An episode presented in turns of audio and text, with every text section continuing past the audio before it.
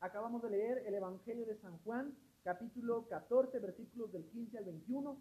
Y en este pasaje bíblico que acabamos de leer está basada la lectura, eh, perdón, el mensaje de la palabra para este domingo 17 de mayo. Este domingo 17 de mayo, dos domingos para que lleguemos a la fiesta del Pentecostés, he dispuesto, hermanos, que eh, meditemos en esta palabra de Dios y he, puesto por título al sermón, al buen amar, nunca le falta dar. Este, es un refrán, este es un dicho. Ah, no es muy popular porque hace mucho que no lo escuchabas, pero al menos cuando yo era niño eh, se les decía mucho como que a los jóvenes, ¿no? Como que a los que andaban ahí cortejando, como, como, como a manera de decirle, oye, pues es que si tú la amas no te debe doler el codo o no te debe doler eh, el sacrificar algo de tiempo o espacio o de dedicar algo para la muchacha, haciendo referencia a relaciones entre hombre y mujer. Pero creo yo que este refrán, porque lo, hemos escuchado muchas veces, ¿no?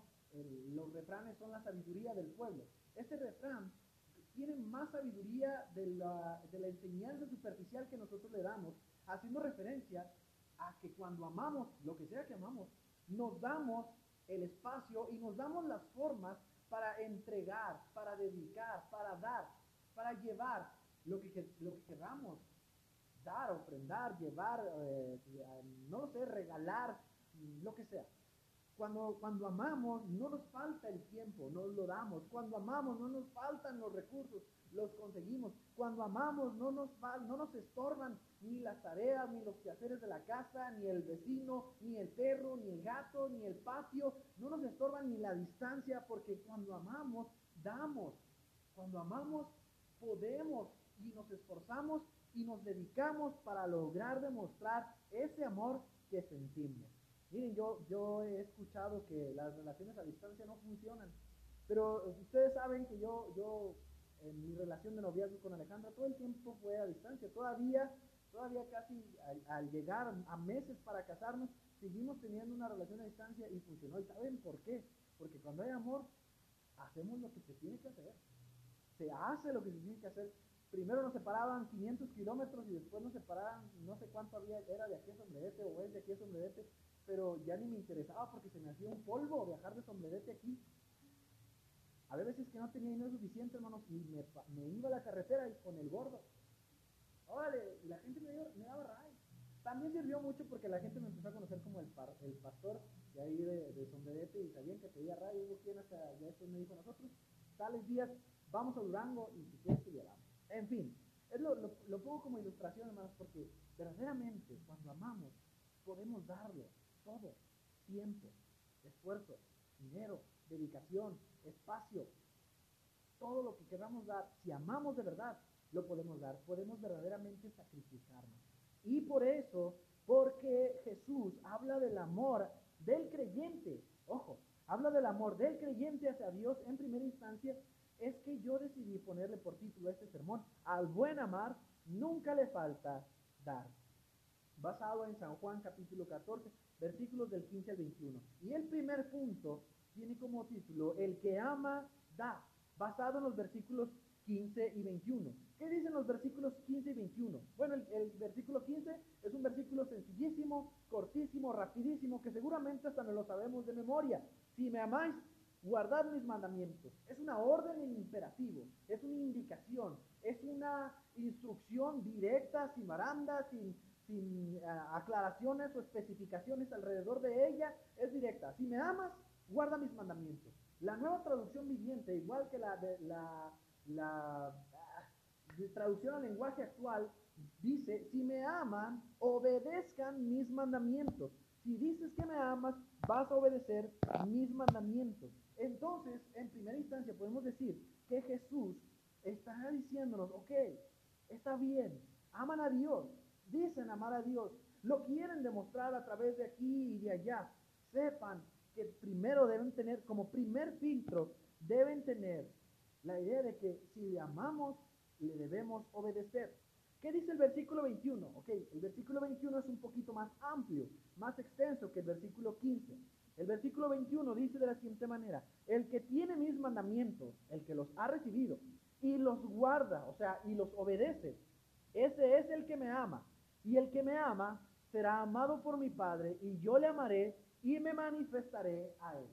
Parece que hay una condicionante, dijéramos, o sea que si no hay eh, obediencia de mi parte, Dios no se nos manifiesta.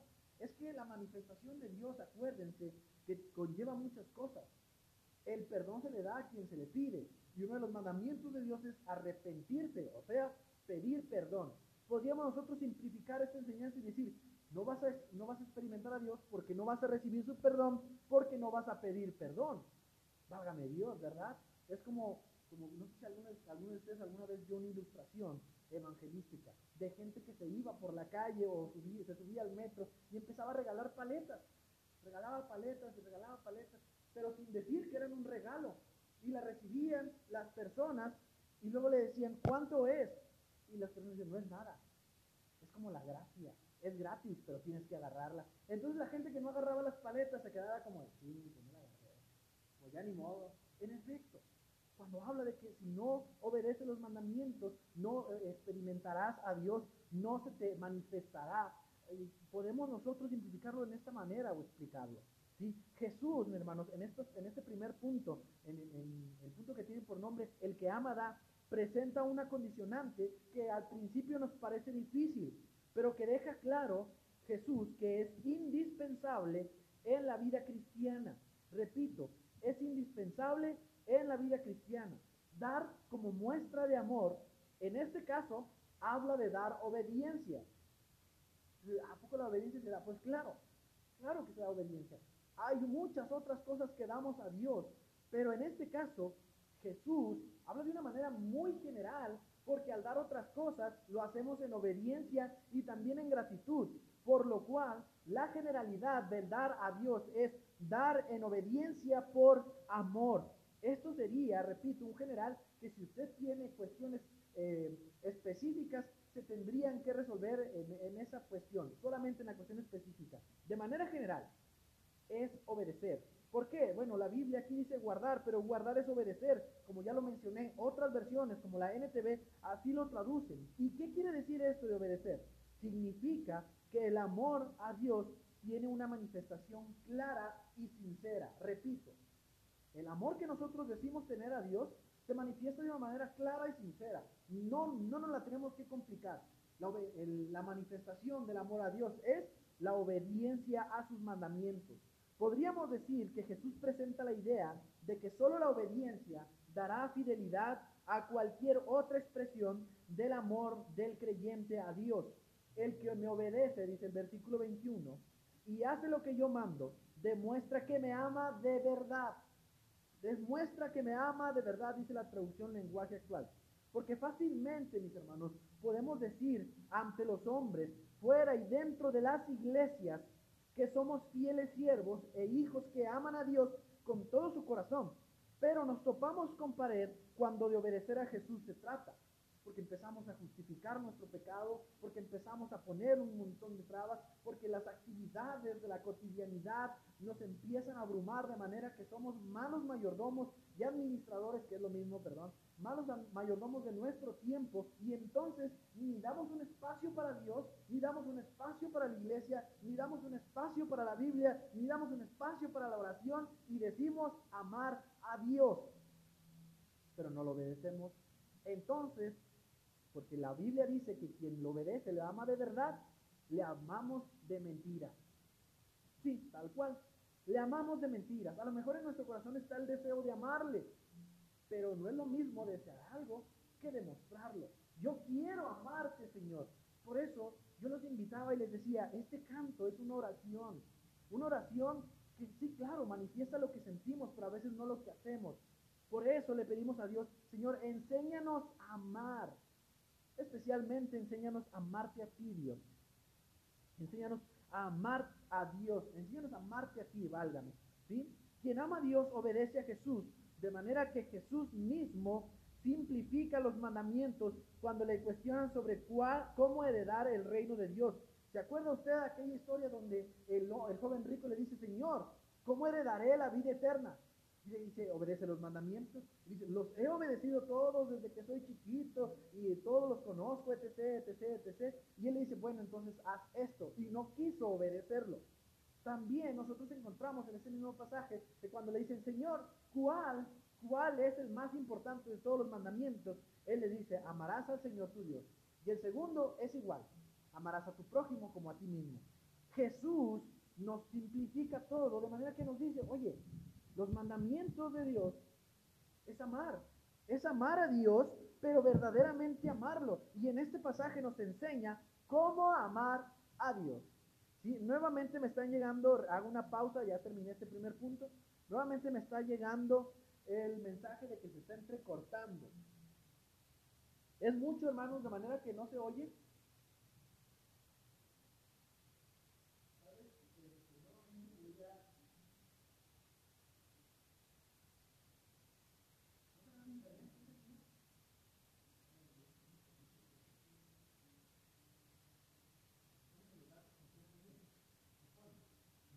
Voy a continuar, amada iglesia. Disculpen ustedes, voy a continuar este, con el sermón de este domingo. Ahora, basándonos específicamente, eh, basándonos específicamente en estos versículos, este primer punto nos enseña que quien ama da, da de corazón y sinceramente da obediencia absoluta e incondicional a Dios, porque quien bien ama no le falta que dar, sin excusas, sin medidas y sin objeciones. Me siguen llegando otra vez los mensajes de que está fallando mucho. Eh, desgraciadamente no puedo hacer más.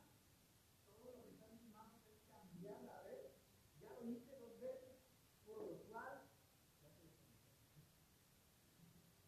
este, lo único que está en mis manos y que puedo hacer es cambiar la red. Ya lo hice en una ocasión, lo acabo de volver a hacer y otra vez.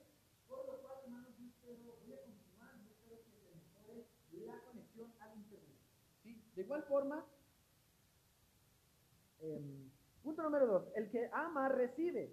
Bendito Dios, no solamente el que, el que ama da, sino que también Jesús nos enseña, hey, no solamente el que ama da, sino que también el que ama recibe. Los versículos del 16 al 19, fíjense lo que dice.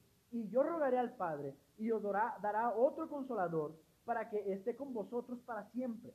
El Espíritu de verdad, al cual el mundo no puede recibir porque no le ve ni le conoce, pero vosotros le conocéis porque mora con vosotros y estará en vosotros. No los dejaré huérfanos, vendré a vosotros todavía un poco, y el mundo no me verá más, pero vosotros me veréis, porque yo vivo, vosotros también viviréis. Hasta ¿verdad? Ese himno precioso, porque Él vive, viviré mañana, eh, porque Él resucitó, yo también resucitaré. Una disculpa, mis hermanos, creo que no van a, no solucionamos nada que me estoy comentando ahí todo, que no funciona, uno que ya lo comentó basta, no puedo hacer más, repito, lo que está en mis manos es salirme de la red y conectarme con otro, especialmente todo lo que puedo, desgraciadamente. Así que hermanos, vuelvo a conectarme a otra red, espero este, esto funcione mejor para que eh, podamos estar interactuando. Y de lo contrario, pues lo buscamos en Spotify. Voy a seguir hablando porque se está grabando todo esto. Jesús también aclara, hermanos, en este pasaje, en los versículos del 16 al 19 que acabamos de leer, aclara en este pasaje que ama a sus discípulos, los ama mucho, de manera que intercede por ellos ante el Padre, ¿sí? Y ruega por una bendición especial, ya que quien ama no solo da, sino que también recibe no como un premio, cabe aclarar, no como un premio, sino como una muestra sincera de amor de Dios. Fíjese, el versículo 21 nos marca la pauta, lo leímos, y en los versículos del 16 al 19 nos trazan el camino. La pauta se encuentra en el versículo 21 y dice, el que me ama, perdón, y el que me ama será amado por mi Padre, y yo le amaré y me manifestaré a él. ¿Sí? ¿Y de qué manera se manifestará? Bueno, Jesús se manifiesta en el hecho de que ruega, intercede, suplica, interviene con Dios Padre Celestial para que obre a nuestro favor. Y la obra a nuestro favor que Dios hace es enviar su presencia a través del Espíritu Santo. Porque quien ama no solamente encuentra la forma de dar, vuelvo a poner la misma ilustración, porque quien ama también recibe. Cuando uno ama, y vuelvo a poner la misma ilustración de las relaciones entre parejas, entre hombre y mujer, así como se esfuerza por viajar hasta donde está su pareja, cuando llega siente una satisfacción de alegría, de gozo, le salta el corazón, ¿verdad? Y la persona que lo espera de igual forma, si lo ama, lo recibe con un abrazo, con un beso, con un mensaje de alegría y dice, yo también te amo. Ay, qué romántico ando hoy, híjole, merezco regalar, llevarle unas flores hoy a mi esposa, Chihuahua. Jesús ruega por una bendición que ayuda, consuela y permanece con los hijos de Dios. Él habla de esta bendición y habla del Espíritu Santo. Este regalo que solicita Jesús a Dios Padre como una muestra de amor y de presencia de Dios en la vida del creyente em, es un ayudador y un defensor, de manera que el amor de Jesús es tan grande que no nos da cualquier cosa, sino que nos da lo mejor de lo mejor no solo nos da la enorme bendición de ser perdonados, rescatados y reconciliados con Dios Padre, sino que también pone la presencia divina a través de Dios Espíritu Santo que nos ayuda a mantenernos en santidad y a luchar contra las tentaciones del mundo y de la carne. Y mis hermanos, Jesús es, manifiesta su amor de bondad y de misericordia para con todos nosotros y manifiesta su benevolencia pidiendo el Espíritu Santo de Dios.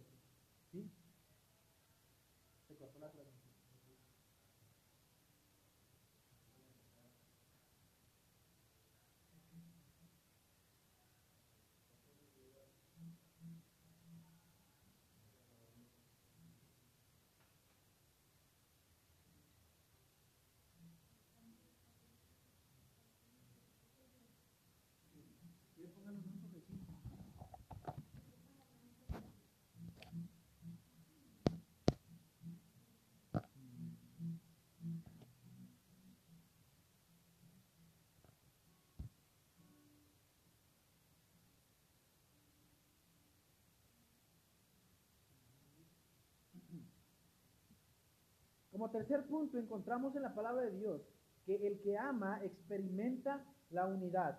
Versículo 20. Por último, este pasaje expresa que el amor manifestado de allá para acá, tanto como de aquí para allá, tiene su cúspide en un acontecimiento sobrenatural. La unificación de los hijos, eh, de los hijos de obediencia de Dios con Él mismo. De manera que así como Dios Padre y Dios Hijo son uno mismo, todos seremos uno con Dios pues Dios Espíritu Santo morará en cada uno y experimentaremos la plenitud de su gracia, amor, gloria y poder. Ningún acontecimiento más sobrenatural e importante hay como el hecho que por Cristo nosotros ahora siendo santificados en su sangre, pertenecemos a la familia del Rey. Somos uno con Dios, no somos como Él, no somos como muchos u otros predican, Jehová Junior, pero sí somos parte de su cuerpo, ¿sí? Y, nos gozamos y gozamos de su bendición, de la plenitud de su gracia, de incomparable amor, de su esperanza que nos abraza e inunda, de consuelo en las pruebas.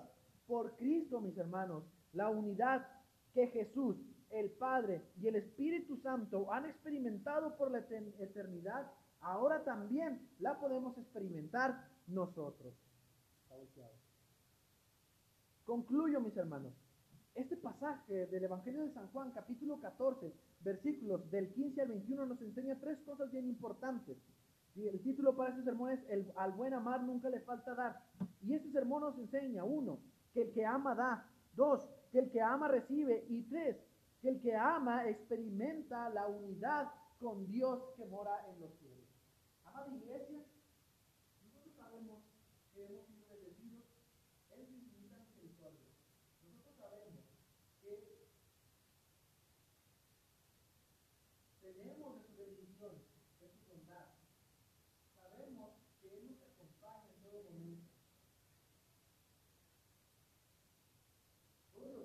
hermanos, los invito a nuestros hogares oremos a Dios para que Él nos llene de su presencia y de su